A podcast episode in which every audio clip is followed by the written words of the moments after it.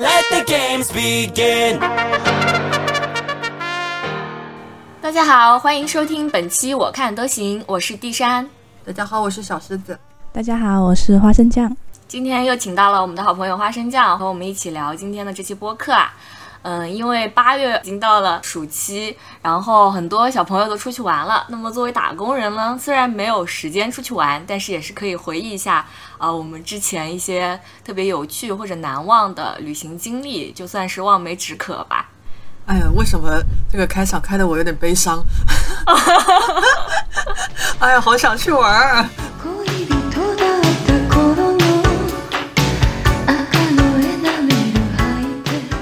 来，诗诗，你说说看，有没有什么特别难忘的？难忘经历有一件事，就是因为这个事好像有点敏感啊，就是之前去泰国的时候，然后去那个芭提雅，我们当时是呃跟了当地的地接社给我们安排的一个小团，然后小团里面认识的两个驴友，然后我们一块去吃了宵夜嘛，然后他俩就说泰国有一些呃包养，我我也不知道是不是整个泰国，就我们去的那个地方就芭提雅，他就说可以呃就包养一些女性，然后。这一天呢，就是你包养一间只需要一千泰铢。然后当时我听了后我就很震惊，我说啊，一千泰铢，那相当于人民币不就是两三百块左右？然后我说，哦，这两三百块，我说可以 do everything 吗？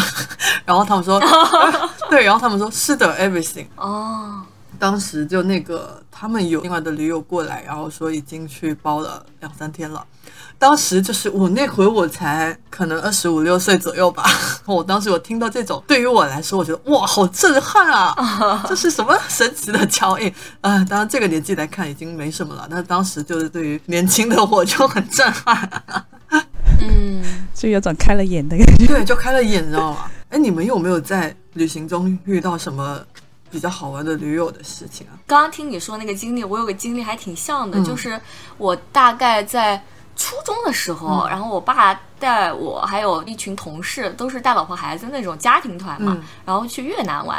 然后当时那个导游就是说，越南的话也是有很多那种可以付费进行一些交易的活动。嗯然后他说越南人还是可以娶很多老婆嘛，哦，好像现在也是吧？对对对，就是越南可以娶很多老婆，然后他就特别不怀好意的，因为当时很多男性的，但是已婚男性啊，相互邀请是吗？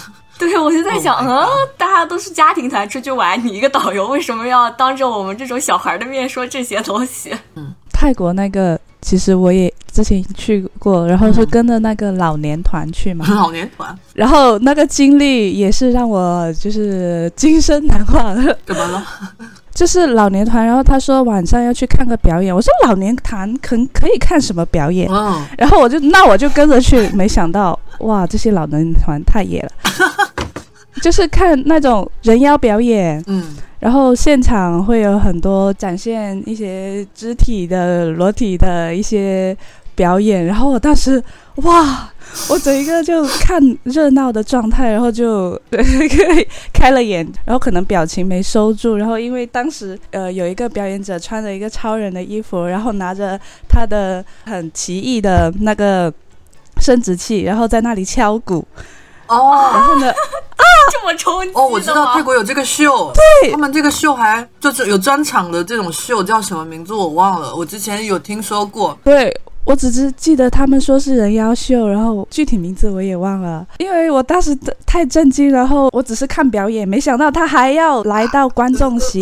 然后让观众去拿他的生殖器打打他的鼓，然后我当时可能看热闹的表情太过 太过显眼了。生殖器是是真的还是假洋具啊？真的，是真的。然后，但是我觉得是有加工过的，就是他们那边的一些什么手法。然后，哎呀，救命啊！这是能播的吗？这是能播的吗 Oh 吗？my god，这个画面也太美了。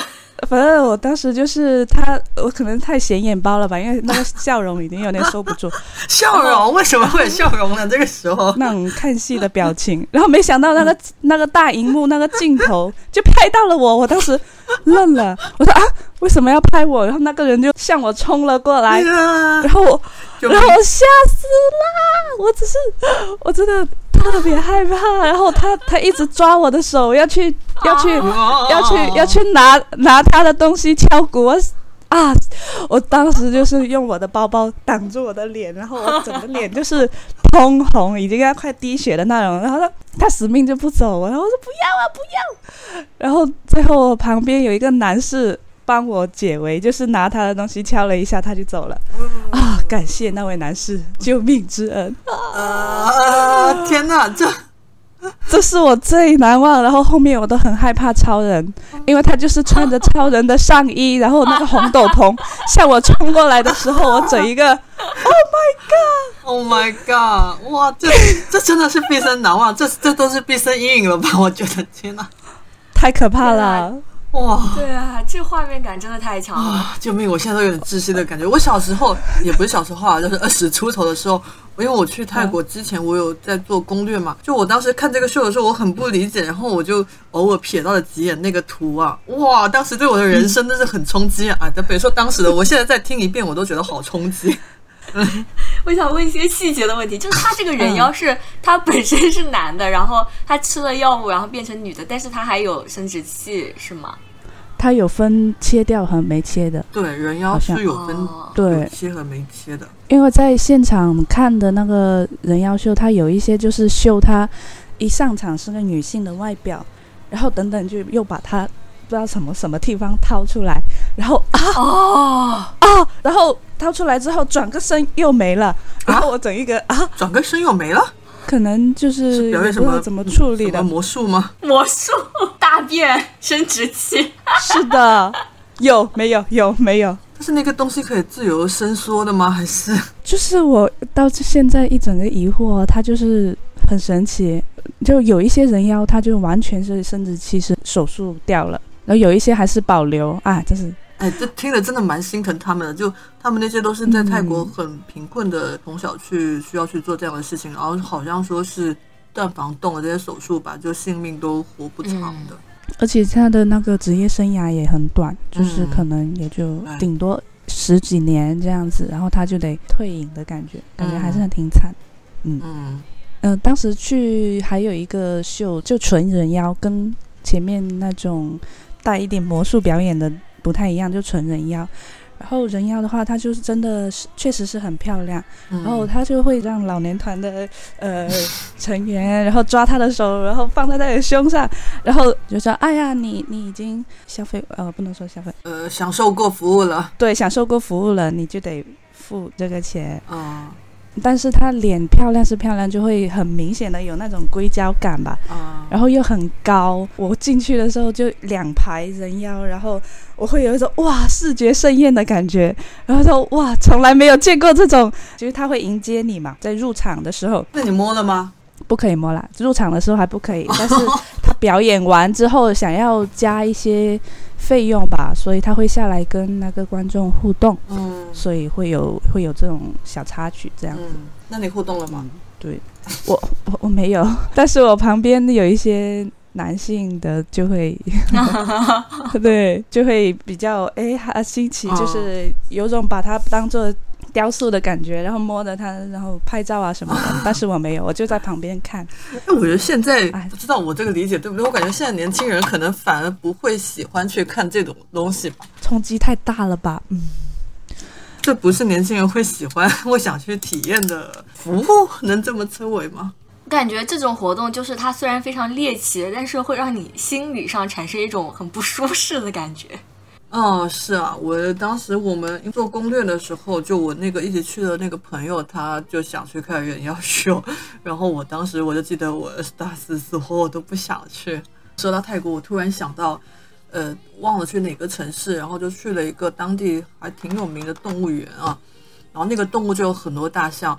我去了那个呃动物园后，我就就真的我就跟自己说，我这辈子能不去动物园，我就不要去了。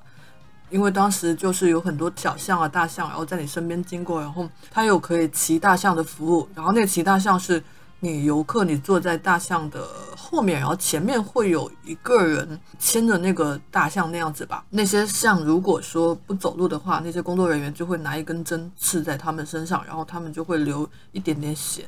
但是这个血吧，你不是特别那种明显，你要呃稍微可能要靠近那个像半米，你才能看得到它身上是有伤口的。然后你仔细看，就发现这些小象就身上都是很多伤口，都是很多这种小的伤口。嗯哦，我看得我就好心疼啊。哦天哪，这想象起来就已经好惨了。对，然后不是还有很多大象表演什么的嘛？我们当时也去那个乐园里面看大象表演了。不是最后的话还可以体验坐在那个象身上，然后我忘了是那个象会给你提供会让你干嘛？是坐在他鼻子上荡秋千之类的吧？啊，反正如果说那个象不配合的话，那工作人员就在旁边就刺他。哦，我就我就各种就这个事也让我印象蛮深的。然后去了那次回来后，我在国内我就很少有主动去买动物园的门票啊，除非有一些就是什么公司团建啊，没办法的之类的感觉好多旅游景点会有这种动物，虐待之类的。就有种动物界的社畜那种。好像有一些是，嗯就是没有表演的，没有表演那些是好像是 OK 的，忘记是不是广州动物园还是哪里，然后那个动物园都是收留这些身体可能有一些残缺的动物，然后这些动物呢，它在野外是没办法生存的，所以他们就迫不得已，就是动物园会去收养它们在里面，但是他们是不做动物表演的，但是有一些它就是会做动物表演的，这种就是我觉得我蛮拒绝这种。就没有买卖，就没有杀害。对，是的，这也是旅行中一件比较难忘的事情吧。So let's dip into summertime madness. 哎你最近很火的那个泰国男模餐厅啊，你们会想去吗？我知道我们花生酱老师，以我对他的了解，他肯定想去了。真的挺想的。我甚至都能想象你坐在那里的那副表情。Oh my god！那个男模餐厅是他会呃给你表演什么东西吗？其实我也不太了解，就是说，呃，我大概网上看到了一些短视频，就是那些男模会在里面就是光着他们的膀子吧，然后身材都是非常好的，健身的之类，然后长得都很好看，然后可能会给你当服务员的角色吧，但是能不能摸这个我不知道，不清楚。可能是另外的价钱。呃，有可能，有可能，可能泰国不是有那个小费什么的，有可能这叫小费。嗯，嗯，但是如果说他让我摸的话，我也不敢摸啊，我觉得。摸一下也没事嘛？哎，我就知道，哎哎，我就知道你好这口，哎，那我不想，我不哇，那来都来了来都来了。是吧？那第三呢？你会你你会对这种餐厅感兴趣吗？因为我之前在英国上学的时候，我去看过那个呃很著名的猛男脱衣舞秀，叫 Magic Mike，你们听过吗？哦，超想去。它是什么东西？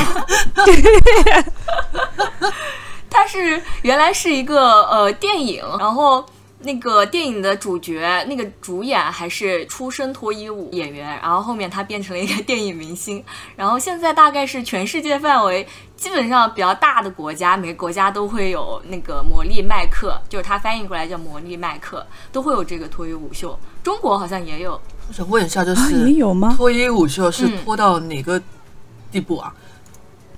呃，就说我看的那场吧，因为我没有去过别的国家的。呃，首先它是两层的一个这个呃舞台吧，就是它舞台边上观众席是有两层，然后那个算是小剧院吧，它是在一个赌场里面，在伦敦特别繁华的一条街上面，然后。就我进去的时候，先是要从下面，然后穿过那个赌场，就已经很有感觉了。啊，然后穿过赌场上楼，然后上到楼上，它就是一个那个表演脱衣舞秀的一个小剧场。嗯，然后我当时因为就是便宜嘛，所以我买的是二楼的票。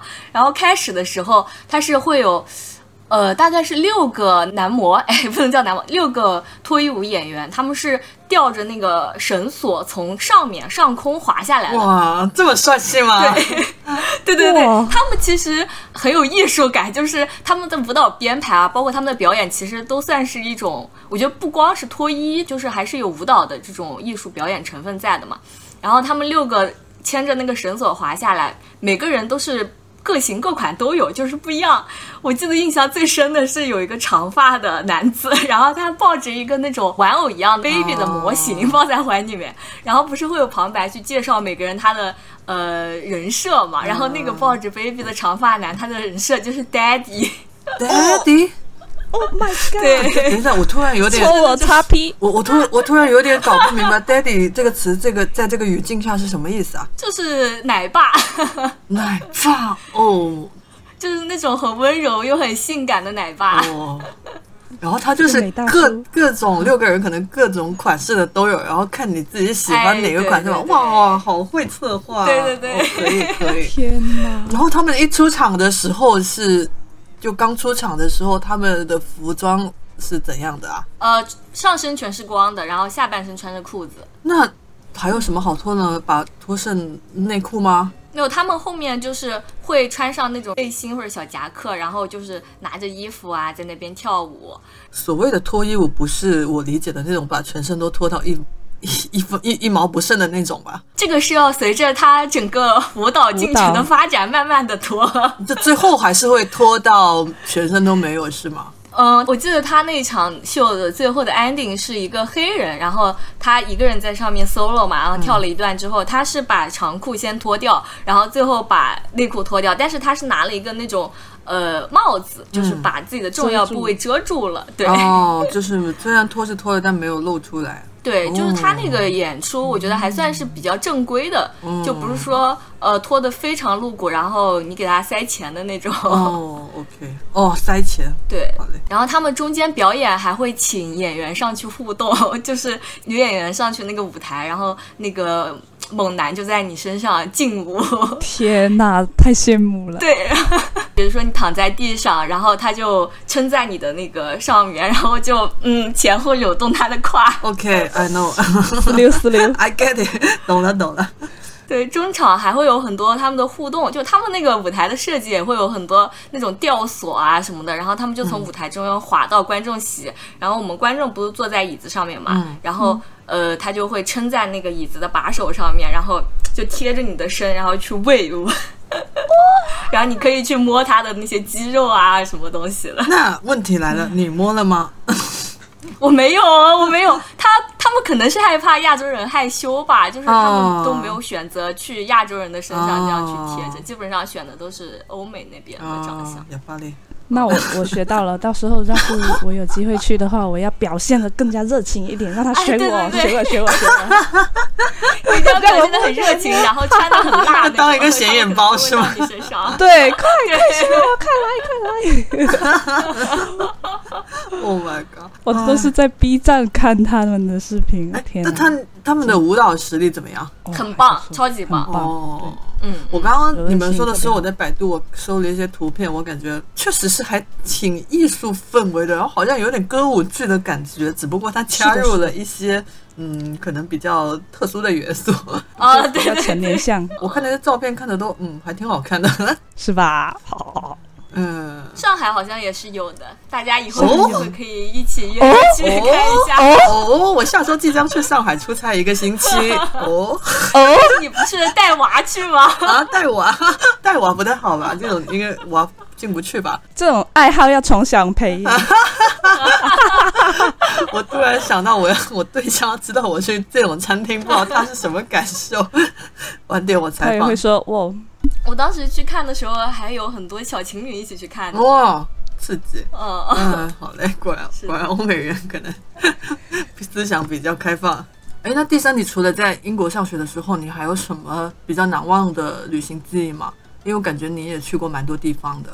嗯，说一个疫情期间一个非常难忘的一日游吧。嗯就这一天充满了各种各样的意外。嗯，就是大概是在五月份吧，二零年的五月份。那就是疫情第一年是吗？对对对，那个时候疫情是最严重的时候。嗯但是呢，我按耐不住我想出去玩的心，然后我就和两个朋友约了去英国的一个叫伯恩茅斯的地方，它是个靠海的一个城市。我们本来是计划是一天的行程，就是早上去，晚上回来。嗯，然后我们早上去到那边的时候，就是一下那个火车，因为他从伦敦坐火车过去大概一个多小时就到了。嗯，然后下了火车呢，就看到乌泱乌泱的人，然后那乌泱乌泱的人都是什么样的状态呢？嗯，他们都是大概是。在我看来，应该差不多就十六七岁的那种英国那边本土的那种青少年，然后他们都是全部都是裸露着上身，但是他们的身材真的很好，就是可能 怎么怎么又怎么有点像回到 Magic Mike 那一趴？哦，没有，他们的身材就是可能是大家会比较有健身的习惯，就练的都还是挺呃有肌肉线条的那种，然后晒的就比较黑嘛，嗯。然后他们都裸露着上身，然后穿着那种呃运动短裤或者什么，但是最搞笑的是每个男生的裤子上面都露出一条那个 CK 内裤的边，哇，每个人都是这样，对，眼望去一片 CK 内裤的那个边边所，以 CK 是在 在英国很拍广告吧很日常是吗？不知道，就他们很喜欢把那种裤子就穿的半拉的拉在屁股上面，然后就把内裤露出来，就很像那个贾斯汀比伯不也是就喜欢把屁股露出来。哦，那那个有点过分。我感觉露内裤的这条边边，好像在我读初中、高中那个年代的时候，有这么一阵时尚的风潮，好像 突好像脑海里有这个记忆。那时候好像还要知道有一些男孩子还要觉得故意露一下这个边边，觉得这个边边。嗯，就是时尚吧。其实现在也会流行啊，就是现在现在还流行吗？对啊有你确定吗？真的是在在舞房，就舞房大家穿舞房是哪那些就是街舞啊那些哦，就是他们还是会那样穿，就是女生男生都会，哎，男生可能还是少一点，女生现在主要女生。哦我觉得女生露很还是好看。啊。女生露跟男生露就感觉，哎呀，这这这话说的咱也有点过意不去啊。但是感啊，觉，对对。对，从我的审美看，我觉得女生露是很好看的。是的，嗯，然后呢，就是呃，除了这个一片一眼望去 CK 内裤，还有就是 非常非常浓烈的叶子的味道。他们那边其实感觉好像大部分人很多都会去呃啊，吸那个叶子。对就是在英国好像是说，就是你卖叶子是犯法的，但是你抽是不犯法的，就很神奇。所以你自己去去摘叶子就 OK 是吗？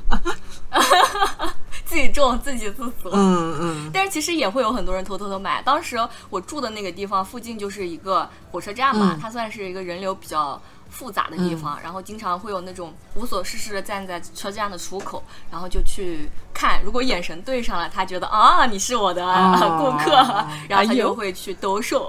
对哦，有道理。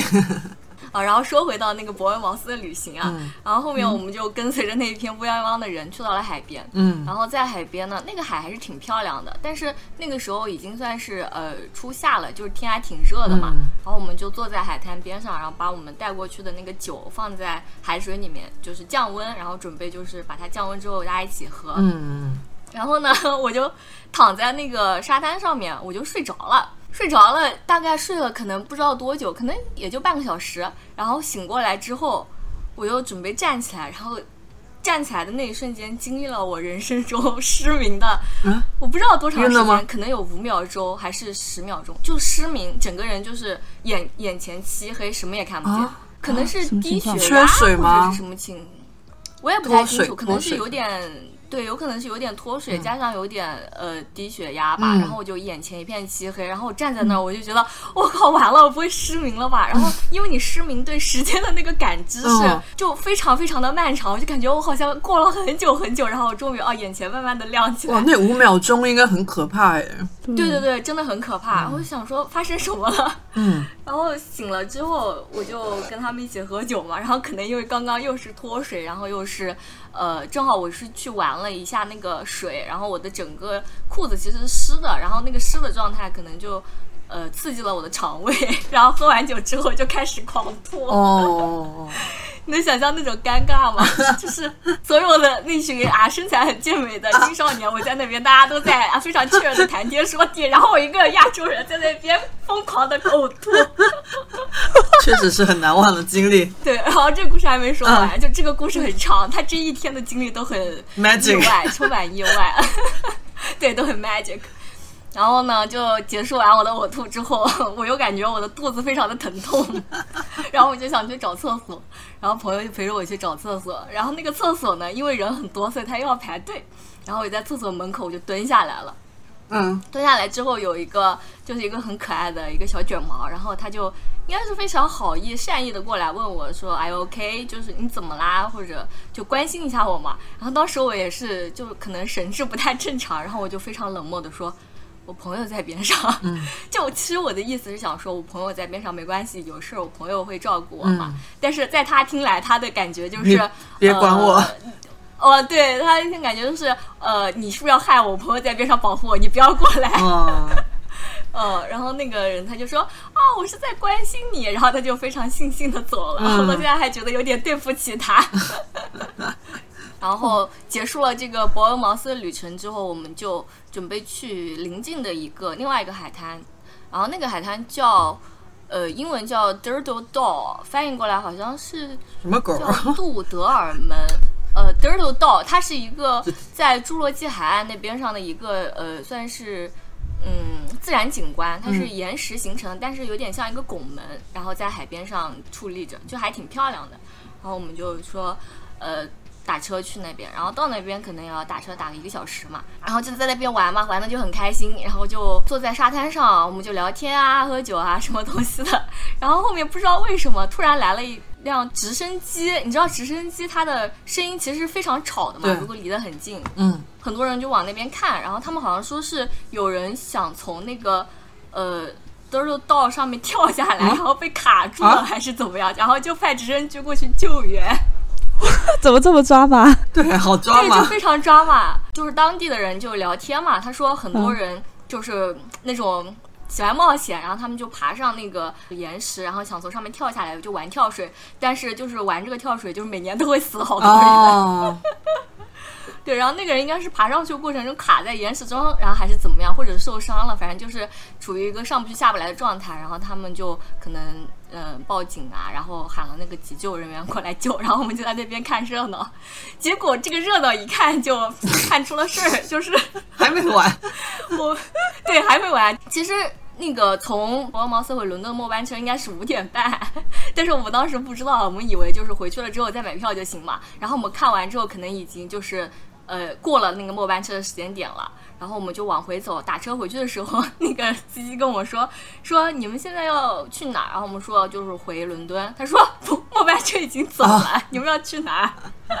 那这可咋办？你知道那个时候疫情，所有的民宿和酒店都是关门的。哦，那你们露宿街头了吗？我的天！对，然后我们那天晚上就坐在火车站边上的那个小凳子上面 过了一整夜，哦，然后赶的第二天凌晨最早的班车回的伦敦，嗯，然后就是晚上在那个呃。小椅子上面，因为它那个火车站其实离海边很近嘛，就是还能听到海浪的声音啊，包括海风吹过来，其实还是挺惬意的。嗯然后我们大家就一起聊天，然后坐在那个凳子上呢，有一幕有一个穿着粉色的那种蓬蓬裙的一个小女孩儿，然后他骑在那个单车上面，然后我就看到有一个呃男生，他有点像是流浪汉，就是穿的非常破破烂烂那种，但是也有可能是走嬉皮士风格，我也不知道。然后那个女生就骑在那个单车上面，那个男生就拿那个，你知道就是。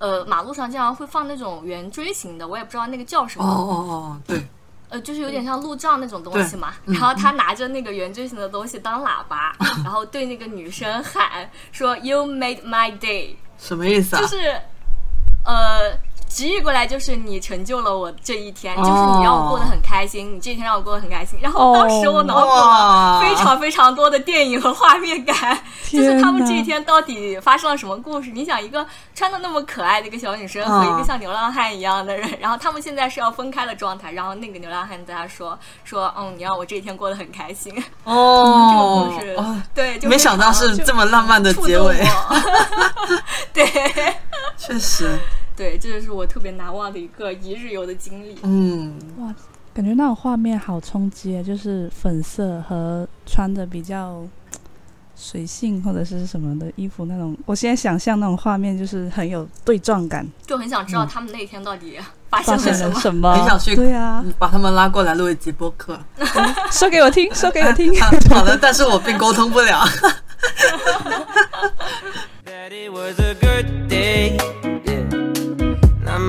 其实这种一夜然后都露宿街头，还是在车站这种人流混杂的地方，还是挺危险的。你们有没有这种出去旅行，但是出了意外，然后比较危险的这种情况？我可能运气比较好，我好像还没有遇到过特别离谱的。花生酱呢？嗯，我这边遇到过一次，但是不是发生在我身上，就是过后会有一种啊，幸亏没出大事的那种心理，真的，当时吓出一身冷汗。就是当时我跟我同事是就是摩洛哥那边旅行嘛，然后入住一个酒店的时候，当时有一个黑人的那种服务员就帮我们把行李提到我们的房间里。然后我们发现，就是我们的那个里面的呃一个空调坏了，然后就是想让他叫人来帮忙帮我们看一下嘛。然后当时那个服务员就是把我的朋友就是叫出去，就是说哦，我带你去喊我们的管理层过来什么的，就把我朋友带出去了。当时我就在房间等他，然后等了很久，他一直没有回来。然后到后面他他他他回来的时候，就是泪流满面，就是一直瑟瑟发抖。然后我就问他到底怎么回事，他就跟我说，刚刚就是那个服务员把他带出去之后，一直往比较偏僻的地方呃指引，说啊，我们过过去那边找他，过去那边找他。然后一直就是拖着我朋友的那肩膀，然后把他带到比较不是很安全。然后幸亏路上就是遇到另外的男性同事，就是。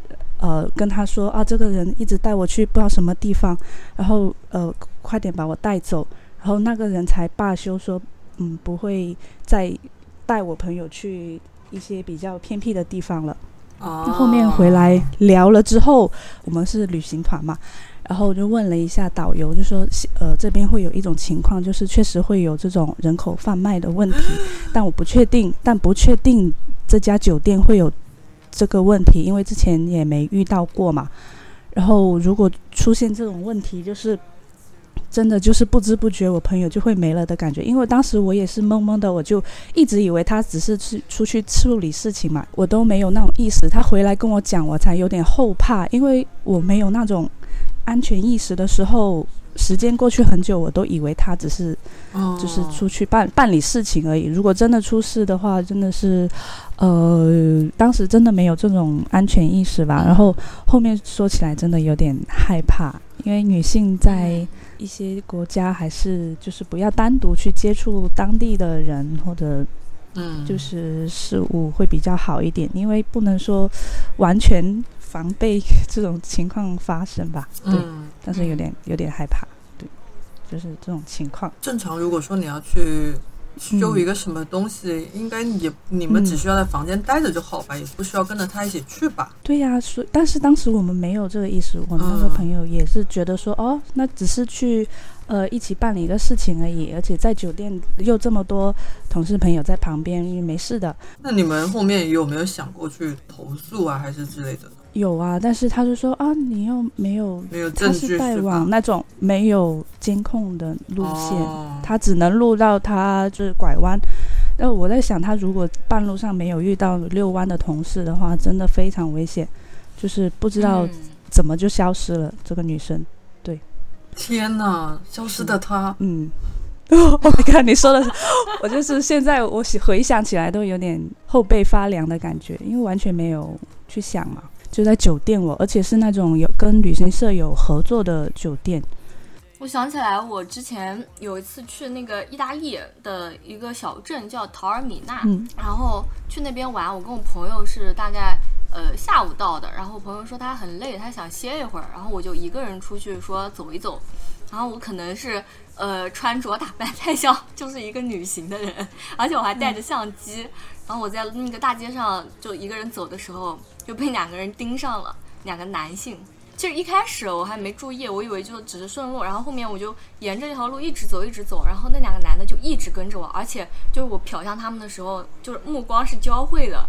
后面我慢慢就感觉特别害怕，然后我就拐进了一个那个像是冷饮店一样的地方吧，然后我就一直坐在冷饮店买了一杯冷饮，然后就等等那两个人走，后面那两个人终于走了，然后现在想起来还挺害怕的，嗯是的因为他们可能想抢劫或者怎么样。哦，唉，本来我很向往去欧美国家的，对，因为我没有去过欧欧美，没有去过欧洲，然后一直很想去欧洲。被你们这么一说，我都不是很 敢去了。嗯，但其实欧洲人多就还好，嗯，对啊，其实一个人可能确实有点确实啊，不能一竿子打死。哎，说到这个，你们有没有什么就是这辈子都不想去的地方啊，或者是国家之类的？缅甸嘛，啊，我也不想去。我也是，我也是。好的，三票啊，一致通过，一辈子三票。但缅甸，就我之前对缅甸没有感觉啊，没什么没，因为我爸爸以前是在东南亚，就缅甸和泰国和云南交界的那块地方工作嘛，然后他是经常缅甸啊、泰国啊，然后云南那边就是来来去去的。哦，我以前我都没有听到缅缅甸都没有什么感觉啊，然后我就是觉得说，嗯，这个国家有啥好玩的？没什么，好像没必要去之类的。然后就最近这种新闻，这种什么嘎腰子啊，然后电信诈骗啊，这种太多了，我看的我都好可怕。然后就缅甸就列入我这辈子都最不想去的国家之一了。嗯，而且缅甸本身我感觉也没什么好玩的风景啊，嗯或者什么也没什么好玩的，而且它又很危险，嗯，就更没有必要去了。然后我还不想去，这辈子应该都不会去印度，我也哦，是我还挺想去印度的。就是那种女性被侵犯的新闻看太多了，我就不想去，不敢。嗯，确实危险是危险，但我真的很想去感受一下你那个。你想去感受哪一点呢？就是你他哪方面吸引你了呢？就是宗教文化，哦，包括他们在那个嗯 瓦拉纳西的那条河上面，不是嗯一边会放尸体，然后另外一边人就在里面游泳？对，然后好像说吃饭还是用那条河的水，是不是啊？嗯，对对对，他们所有的都是来自那条河。那边的人身体素质是真的强。但是我之前有一个朋友，嗯一个女生啊，她特别牛，她自己一个人去的，哦，她是报了一个类似于像是那是真的牛。呃游学或者是什么样的那种呃活动吧，嗯然后他就自己一个人去了，嗯他就跟我说，他说他觉得印度人都特别好，就是都特别善良，嗯可能他运气好吧，碰到的人都很善良。因为啊，我觉得无论什么地方都是善良的人会比不善良的人多的吧。但是，但是，但是运气主要不好碰到一个坏人，你就完蛋了。啊，嗯，而且你去到那边还得注意你的肠胃健康。肠胃健康哦。所以说，印度人是真的吃饭是那么随便吗？他们就是拿手抓呀，而且好像水质也不是很好，是吧？我之前看到过一个，这不知道是不是不是整个印度都这样说，印度的牛是可以在路上随意走的，然后你是不能去阻挡他们的。嗯，应该是。嗯嗯，因为印印度不是好像是把牛奉为一种很神圣的动物，是吧？嗯，天哪，印度人不能来潮汕，一种文化冲击。没有一头牛能活着走出潮汕。我之前在看一个综艺，叫《既然出生就环游世界》，一个韩综，哦，然后他们就是去印度旅行嘛。然后他就是在那个路上走的时候，就是一脚踩一个牛粑粑，路上全部都是牛粑粑，哇，这个城市感，踩屎感，踩屎感。再也无法只是踩屎感拖鞋了。我感觉路上应该不止牛粪，因为我之前我看到过印度好像是他们是不会设立厕所的吗？还是啊一部分高姓家庭才有厕所？高姓家庭很多都是他们是那种哦高种姓，对，高种姓什么意思啊？印度就是他们是种姓制度嘛，嗯然后它分很多个等级，哦就是最高级的是婆罗门，然后是刹帝利，然后下面还有好多个，就是它可能是跟你的血缘有关系，就是你爸妈是婆罗门，你出生就是婆罗门。那就是你逆天改命也无法改变你的这个这个这个阶级是吗？这个种族的阶级。，对，哪怕你再有钱，你可能一出生你是个呃排最低的那一阶级，你也是没办法改变吗？但是它最低阶级其实可能很难变得富有，因为社会的资源啊、都会倾向倾斜于最高种姓的人。嗯嗯嗯嗯，嗯，然后他们还有第五等级叫贱民，就是他们在印度不算人民，就他们都不列入四大种姓，呃，你说的那贱民的那个，好像他们不是那种，我之前看了一个一小片段的纪录片，就是他们会去掏那个金子嘛，甚至会去掏粪，然后挖里面的一些就是金子的一些碎片。等一下，等一下，掏粪挖金子，粪里面有金子吗？不是，他就是下水道，呃，是印度人是会很喜欢带那种黄金啊，什么时候他在路上就会掉一些黄金碎片，嗯他就是靠这个去提炼，然后再变成那种，呃，收集越来越多之后，再变成新的黄金可以卖出去。他就是有他们好像建民会去做这个工作吧，为数不多哦可以赚钱的工作，就有点印象。哦然后看到、哦看到他们整个人潜入那个下水道，像大便一样，然后在里面嗯不断的掏东西，然后我觉得还是挺惨的，嗯对，就是哦有种不可跨越的鸿沟。嗯。所以在这种制度下面，他们那么信仰宗教，我觉得也是非常的正常，是的，非常的可以理解。嗯，嗯，那国内有什么地方你们是不想去的吗？国内。好像没有。哦。国内呀、没有，嗯都没有都挺想去的。对，我也是，中国大好风光。对啊，原来这个问题的价值是在这儿。哎，赶紧得到先上个价值。嗯，我小时候就总想去国外玩，然后呢，就等到可能过了三十岁后吧，我发现哇，中国有好多地方都是很值得一去的，但是以前小时候就那个。哎，那个浅薄的自己啊，然后就只觉得说啊，国外才去国外玩才高大上，国外才好玩。但是我觉得去国外的更重要的意义不是说看风景或者什么，就是把自己放在一个完全陌生的环境中，然后去敞开自己，去接受那些嗯，可能你本身不理解或者不了解的东西。对这个是在国外旅行的魅力。对对对，是的。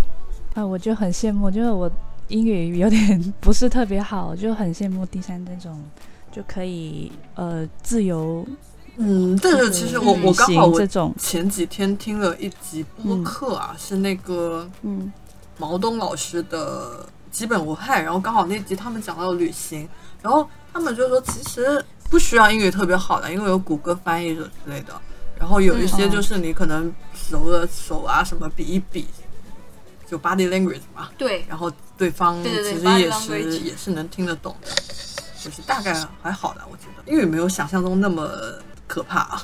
对，而且就是你去欧洲那些国家，其实就很可能是你讲的英语他能听懂，他讲的你听不懂，哦因为他们的口音真的太重了。对，是的，是的，那反而更得用翻译器了，是吗？而且对，而且只有中国人对英语文口音会有一种莫名其妙的执念。啊，对对就是对，跟大家就好像特别在意要纠正那个发音，一定要特别标准。对，然后要什么美式发音，没有什么什么英英式发音，那其实在国外人家根本就无所谓。反正它就是一个沟通的手段。说到英语，就是我以前有一次我去韩国的时候，应该是在首尔，然后当时我在地铁站，地铁的时候我要去一个地方嘛，然后有一个墨西哥的小哥哥，他用英文，他问我说他要去某个某个地方，然后他地铁他不知道怎么坐，然后我就用英文我就跟他说怎么做嘛，然后他当时跟我说，他就说嗯、真的很感谢你，他说他用英文问了三个韩国人，然后没有一个韩国人听得懂。然后这件事情我也是，我表示深刻理解，因为我不是从小追韩国男团嘛，我就深刻知道韩国人的英语有多、嗯普通。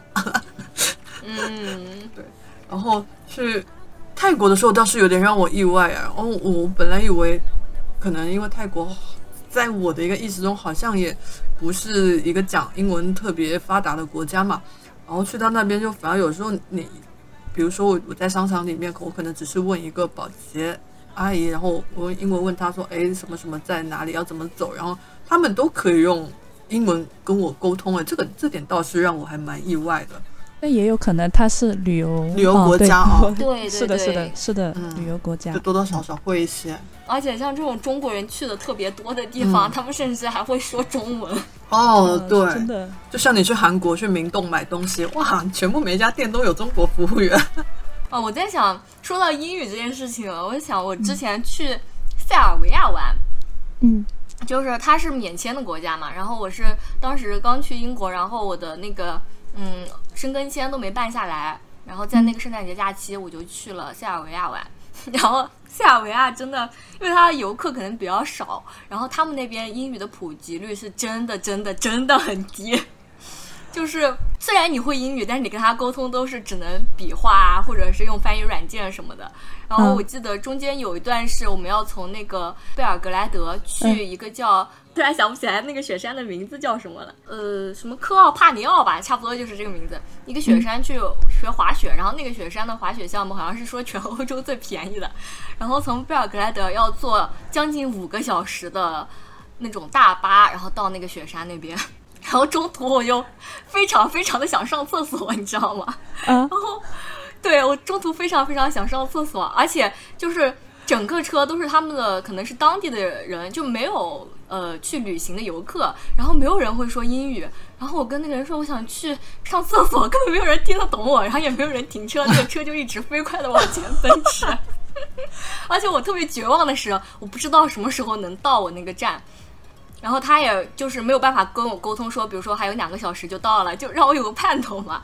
然后特别好的是，正好我前面坐了一个小姐姐，然后那小姐姐后来说她是那边当地人，但是她是呃做英语老师，然后她会讲英语，然 后她就一直帮我们翻译，对，然后最后才顺利的在那个站下了车，然后到了那个目的地。啊，哇，真的，就完我我就很害怕这种情况，但是就是就完全啊不知所措，但是你每次都可以 玩，还是玩的很好，是吗？但是 但是这也是旅行的旅行的一个意义嘛。就是很喜欢一些意外情况的发生，就是那句歌词，总有些惊奇的际遇。嗯，哇哇，这么一想，还是还是抛可以。开一下那种不安全感，然后可以去尝试一下。因为我之前就是因为一直因为这个语言的问题，然后有点胆怯，说去，因为之前我都是拉着会外语的朋友说啊，你要带着我一起去哪里哪里，然后发现真的很想自己去尝试一下这种感觉吧。但是还是不要自己一个人去吧。就我觉得还是有个人跟你一块去会比较好一点。刚好就是前两天听到毛东他们那集播客里面也是讲到说，往往在国外啊，一些出了事情的一些人，好像大部分都是资深的这种叫什么驴友还是背包背包客，啊，不是背包客，就是他们是呃觉得自己在旅行上已经有丰富的经验，然后可以去 handle，可以去处理一些嗯比较可能我们这些人看起来比较危险的事情啊，但是往往可能他们就是对自己有点自信吧，自信那反而他们的嗯出事的概率是比较高的。这就是那句谚语：“淹死的都是会游泳的。嗯，对，是的。哦，确实，对对对对，对，所以还是要谨慎一点。哎，那你们嗯国内有没有什么目前特别想去的地方？国内啊，嗯国内我就想去西藏。哦，我想去新疆，哎 还没去哎。哎哎好了，这两个地方我都没去过，你们可以交流一下，因为呃，因为花生酱去过西藏嘛，然后然后然后然后第三去过新疆，我特别想去新疆，哎，一直还没有时间去。嗯，新疆我还想再去，嗯嗯，我真的好想再去。我觉得夏天还有秋天、春天就都特别美，因为我是冬天去的，冬天也很美啊，嗯但是它一年四季的景色完全不一样。哎，我什么时候才能不打工啊？不打工我就去先去新疆。哦，真的好想去！夏天的那个独库公路真的超级漂亮。啊，嗯嗯嗯嗯，嗯嗯，都很想去，然后我还很想去那个什么湖啊，赛里木湖。对，很想去赛里木湖。我之前看了那个撒贝宁和尼格买提的一部央视的综艺吧，叫《你好生活》，然后尼格买提他不就是新疆人嘛，他们就去新疆那边拍了一段时间，然后那部综艺就看得我就很想去新疆住一段时间，就不是说去那种很大的景点去看风景啊之类的，就很想去当地住一下。我感觉新疆人民都很热情，然后他们不是一大早就会呃有吃馍馍啊之类的，然后还有自己可能有一些家里小院就种葡萄啊之类的，然后真的是随时随地都在载歌载舞，我就很想去感受这种风情。我也是，我之前是看那个李娟的阿勒泰嘛，然后我就特别想去阿勒泰，然后他就是在里面有写到一篇，说是他们那边举行婚礼都是在晚上，就是很晚很晚了，嗯然后举办的时间可能会很长，会一直到呃深夜，因为他们毕竟天黑的很晚嘛，所以他们可能会举行举行到凌晨。然后你所有认识的、不认识的人都可以去那边哦参加别人的婚礼啊、然后就跟大家一起吃饭啊，然后吃完饭大家就一起跳舞，嗯感觉就很开心。对对对，就很想去感受那。种气氛。那你刚刚说的是东牧场吗？呃，我的阿勒泰。哦哦哦哦哦哦，那国外呢？国外你们会有特别想去的地方吗？你就会比较想去欧洲，但是现在相比起来，我想先把国内我想去的地方先去了。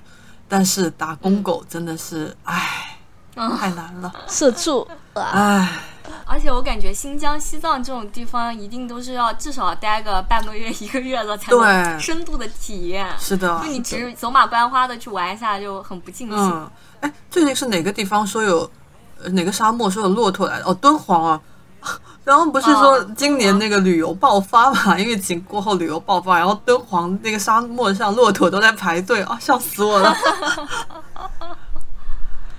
敦煌好像是尽早去会好一点，就据说那边的那个就是沙漠化越来越严重，就可能有一些可能会封闭不让旅客，我不确定啊，因为我也是听朋友在讲，就能尽快去就尽快去，就是嗯，怕说他要维修他那些文物的时候，可能就有点去不了了，哦，嗯，就有机会。我也想去这个地方 啊！想去的地方真的太多了，太多了就是无奈，嗯，无奈就是工作啊或者什么的。没有时间，然后金钱好像也不是很充足。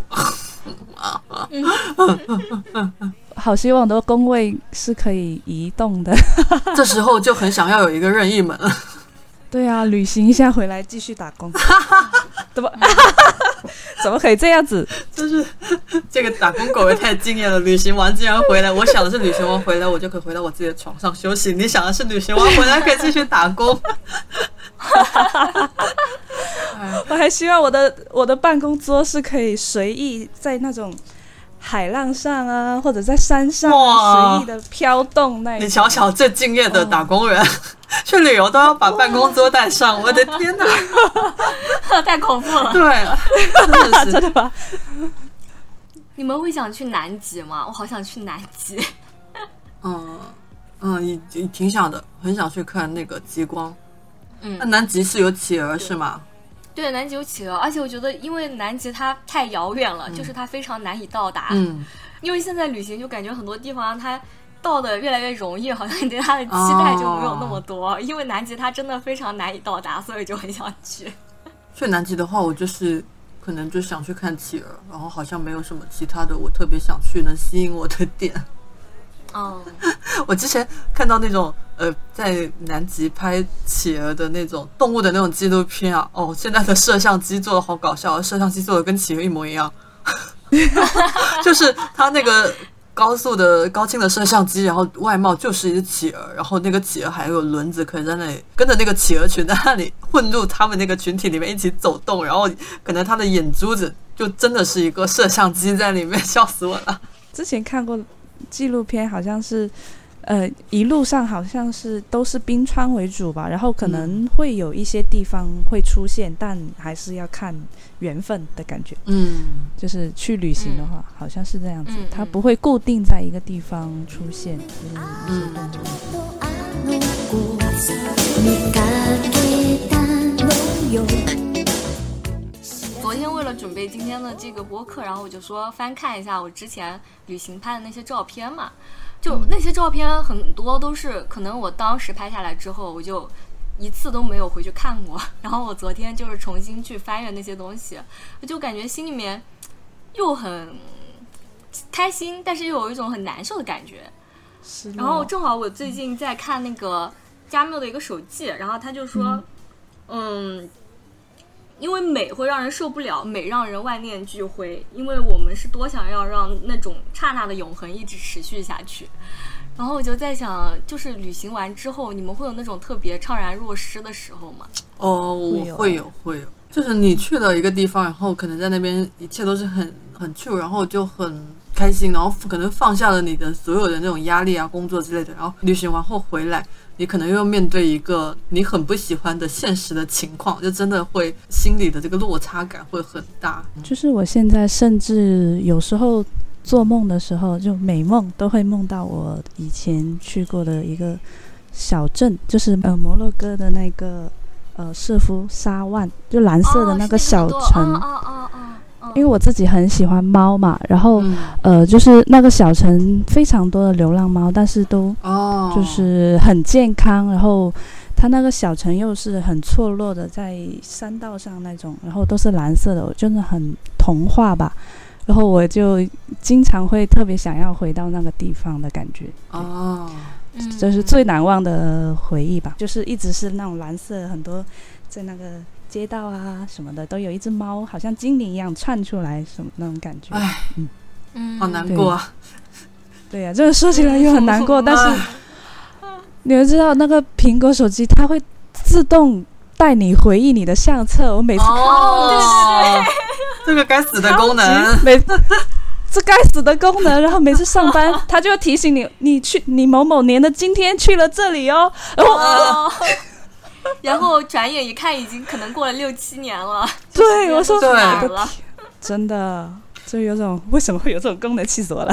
我是我我是来了来了杭州后啊，就因为工作好像一直都比较忙，然后这六七年就基本很少很少出去旅游，就可能有去旅游的话，就可能那种一两天就在江浙沪周边的这种啊，然后就去稍微只是待一下，然后稍微远一点，可能也是是去个北方的某个城市，什么北京啊之类的，然后也是撑死可能也就去个四五天，就没有时间说可以很静下来，然后很放松的去一个地方去待个十天半个月的，然后再远的就稍微说离开江浙沪再远一点的地方，也真的很少很少。然后最近我们做这个题的时候，我就是恍然大悟说，哦，原来我已经这么多年没有去外面好好的正儿八经的旅游过了，我就觉得啊，好难过、啊。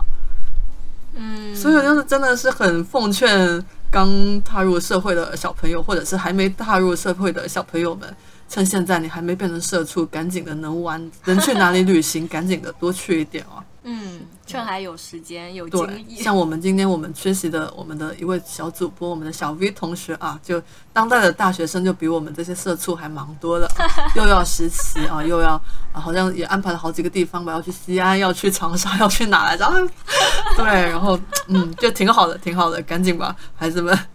嗯，珍惜年华。对，然后珍惜年华，之前听道长的播客嘛，然后道长就说，呃，好像是有人问他吧，就是说旅行呢是应该说是趁年轻的时候去旅行旅行呢，还是说等到老了退休了有大把的时间去旅行啊？然后道长他给出他的一个想法，他是觉得说当然是要趁年轻去旅行啊，因为嗯，就是你去的地方越多，能够带给你的一些。比如说观念上啊、思想上，会让你更视野上吧，都更开阔一些。那么这些经验呢，对你年轻到到中年的这段时间吧，对你的帮助是有很大的。呃，但是你等到老了，你退休了再去，是的，那个时候可能你有大把的时间，但是你那个时候可能一些经验什么就。你你的人生也差不多定型了吧？就可能那有某一些好的经验没办法去带给你帮助的，就大概是这么个意思啊。对我当时听完后觉得啊，好有道理啊。可是我目前已经没时间去了，所以奉劝 奉劝弟弟妹妹们，赶紧的，能去哪里玩赶紧去玩，玩了再说。天哪！录完这期播客，我想马上买张飞机票出去玩。我也是，天哪哎！玩吧，去吧。我感觉旅行很多也是一种，比如说像我们之前疫情，我们是从来没有想到过会出现这种意外的情况嘛。然后当时最能支撑我的就是疫情前几年，我疯狂的出去玩，然嗯后嗯然后给我了很多精神上的那种回忆吧。我觉得旅行可能也是这种，我说哦，我曾经到过一个像童话一样的地方，嗯，会会让我说，我一定要撑过这个比较难的时刻，然后再去一个很美的地方，会有这种憧憬。嗯我觉得是也是旅行的意义嗯所在吧。嗯对，对。嗯，说实话，没想到今天的最后这一趴结束，竟然是有价值，有上到如此的高度啊！这是我万万没想到的，挺好，挺好。好 对，那要么我们今天就先这样。如果大家有什么好玩的关于旅行的回忆，也在评论区跟我们分享吧。嗯那我们下期再见好的，。谢谢大家，下期再见，拜拜拜拜。拜拜。总有些惊奇的际遇，比方说，当我遇见你，你那双温柔剔透的眼睛出现在我梦里，我的爱就像一片云。在你的天空无处停，多渴望化成阵阵的小雨，滋润你心中的土